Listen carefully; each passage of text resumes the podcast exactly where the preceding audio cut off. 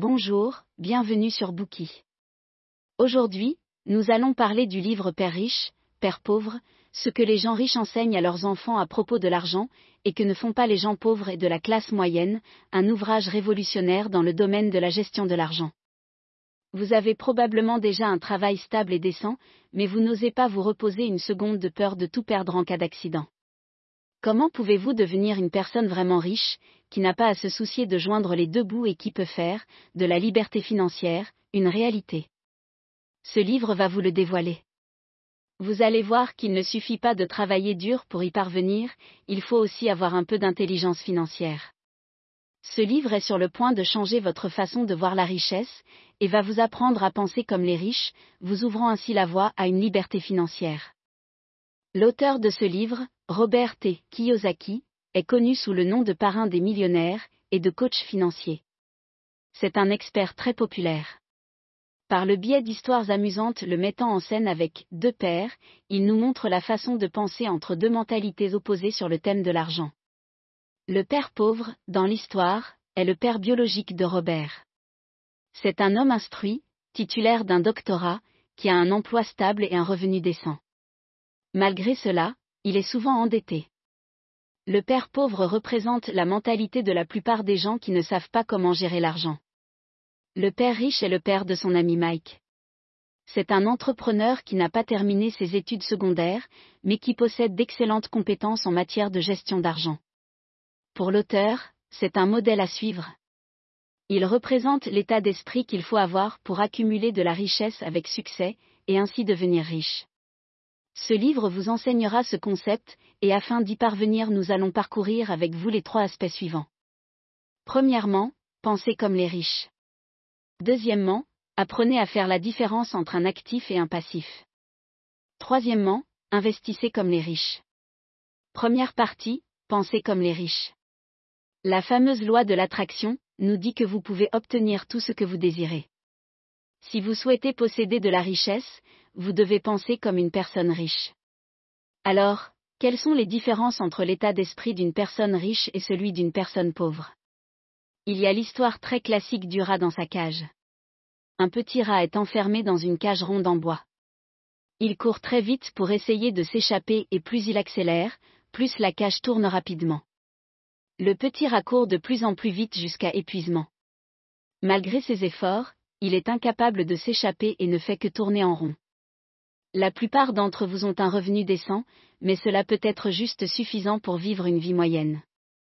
Avec le temps, pour améliorer votre qualité de vie, vous pouvez travailler plus dur pour obtenir une promotion et augmenter votre salaire, mais vos dépenses augmenteront également.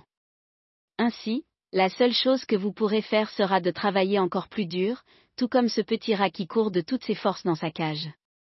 Vous avez peut-être déjà l'impression de travailler très dur, mais vous n'avez toujours pas d'économie. Vos finances sont piégées tel rat. C'est un état d'esprit très typique des pauvres. En général, ils passent toute leur vie à travailler pour gagner de l'argent, mais ne parviennent pas à économiser. C'est exactement comme le père pauvre de ce livre, qui avait un emploi très décent avec un salaire élevé, mais qui se débattait toujours à la fin du mois pour payer ses factures. Même sur son lit de mort, il lui restait des factures impayées. De l'autre côté, il y a les personnes riches qui ne passent pas toute leur vie à travailler pour de l'argent, ils réfléchissent plutôt à des moyens d'échapper au piège de la cage en bois. Mais alors, que devez-vous faire pour échapper à ce piège? Le père riche pense que la raison pour laquelle les pauvres passent leur vie à travailler pour de l'argent est qu'ils n'affrontent pas la peur et l'avidité qu'ils ont dans leur cœur. Au contraire, ils considèrent même le travail comme un moyen de s'échapper. La plupart des gens sont poussés par la peur de trouver un emploi, par exemple la peur de ne pas pouvoir faire face aux dépenses courantes, ou encore la peur de ne pas avoir assez d'argent, la peur de devoir recommencer après en avoir perdu, etc. À cause de cela, ils ne réfléchissent pas à la façon dont ils pourraient gagner de l'argent. Ils se concentrent uniquement sur le fait de travailler dur, et même de troquer leur travail à bas prix. Cependant, une fois qu'ils sont payés, leur avidité et leur désir les poussent à en vouloir plus, ce qui les motive à travailler encore plus dur, et par conséquent, à se faire piéger tel un rat dans sa roue. Si nous voulons échapper à cette routine, nous devons affronter notre propre peur et à notre avidité. L'acceptation est la première étape pour y parvenir. vous devez comprendre que la peur et l'avidité sont tout simplement dans la nature humaine. Cependant, si vous pouvez les maîtriser, alors vous ne les laisserez plus vous contrôler. Warren Buffett, l'oracle d'Omaha, a une phrase célèbre sur les investissements, Soyez craintifs quand les autres sont avides, et avides quand les autres sont craintifs. Les riches aussi ont peur et sont avides. La clé est de trouver comment surmonter cela. Votre peur de l'argent résulte en fait de la peur d'en perdre. Une petite astuce pour la surmonter est de vous constituer un certain patrimoine, le plus tôt possible, car plus la durée est longue et plus vous obtiendrez d'intérêt.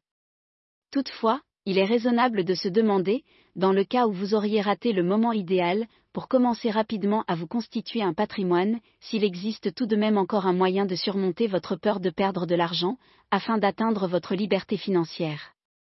Il existe une astuce, qui consiste à considérer l'échec comme une occasion d'apprendre vous avez probablement dû chuter un certain nombre de fois avant de réussir à faire du vélo.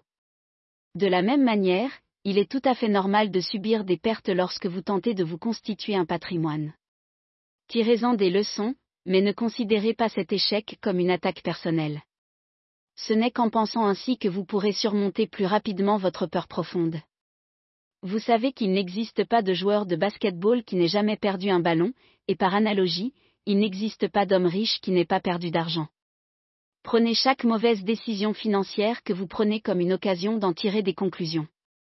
Par exemple, si cela vous arrive parce que vous vous êtes lancé aveuglément sur le marché boursier, au lieu de vous plaindre de la malchance ou d'un mauvais environnement d'affaires, vous devriez vous demander si cette expérience vous a permis d'acquérir suffisamment de connaissances et de compétences en matière d'investissement.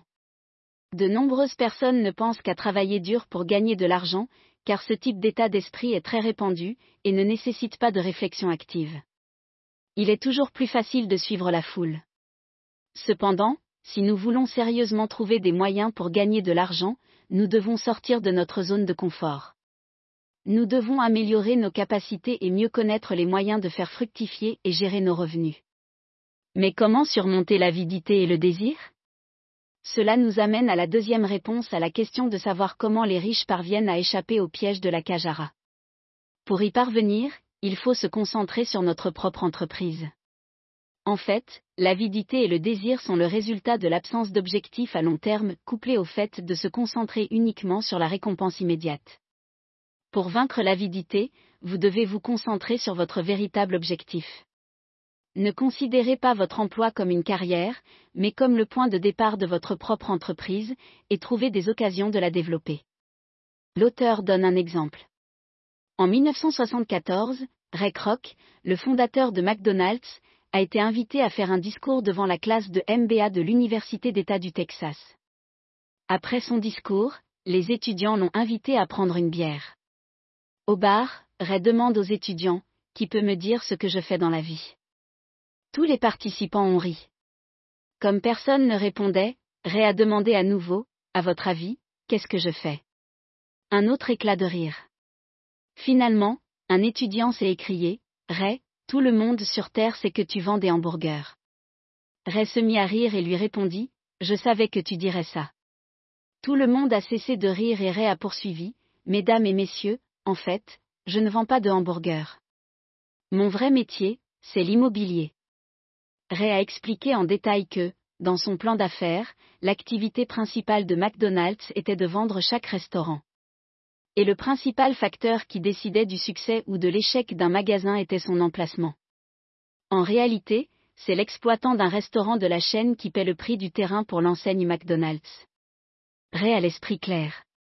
Fixer le volume des ventes de hamburgers jour après jour, voilà ce qu'un vendeur peut faire sans réfléchir. Cela pourrait être un travail, mais ce ne serait sûrement pas une entreprise. La différence entre un vendeur et Ray est que ce dernier a réalisé que la vente de hamburgers et de frites n'était pas le cœur de son activité. Mais l'immobilier, oui. Comme le dit l'auteur, alors que McDonald's n'existait même pas dans la région où il vivait pendant son enfance, le père riche lui avait déjà enseigné des choses similaires à celles que Ray a enseignées aux étudiants. C'est le troisième secret pour devenir riche, se préoccuper de sa propre entreprise et lui trouver la bonne direction. Le père riche dit que ne pas travailler pour l'argent ne signifie pas ne pas travailler dur. Au contraire, cela signifie que les riches se concentrent sur leur propre développement. Donc, ce qui est le plus important pour vous maintenant, c'est d'arrêter de travailler dur aveuglément. Au lieu de cela, vous devez continuellement apprendre de votre travail, pour améliorer et développer vos compétences de base. Dans le même temps, recherchez les possibilités de développer votre propre activité. Par exemple, si vous travaillez dans la recherche scientifique, vous pourriez peut-être envisager de transformer vos recherches en un ouvrage de vulgarisation. Si vous parvenez à publier votre travail sous forme de livre, vous percevrez des redevances. Et ce sera votre propre entreprise. Pendant longtemps, le père riche a fait travailler Robert dans son magasin sans lui verser de salaire. Vous vous demandez peut-être si ce n'est pas de l'exploitation de main-d'œuvre. Au début, Robert le pensait aussi. Mais le père riche a dit à ses deux enfants que, même s'il ne les payait pas, ils pouvaient apprendre et découvrir des possibilités de développer leur propre entreprise. Les enfants se sont donc mis à réfléchir, et ont trouvé une occasion d'utiliser pleinement la valeur des bandes dessinées dans le magasin qu'ils ne pouvaient pas vendre.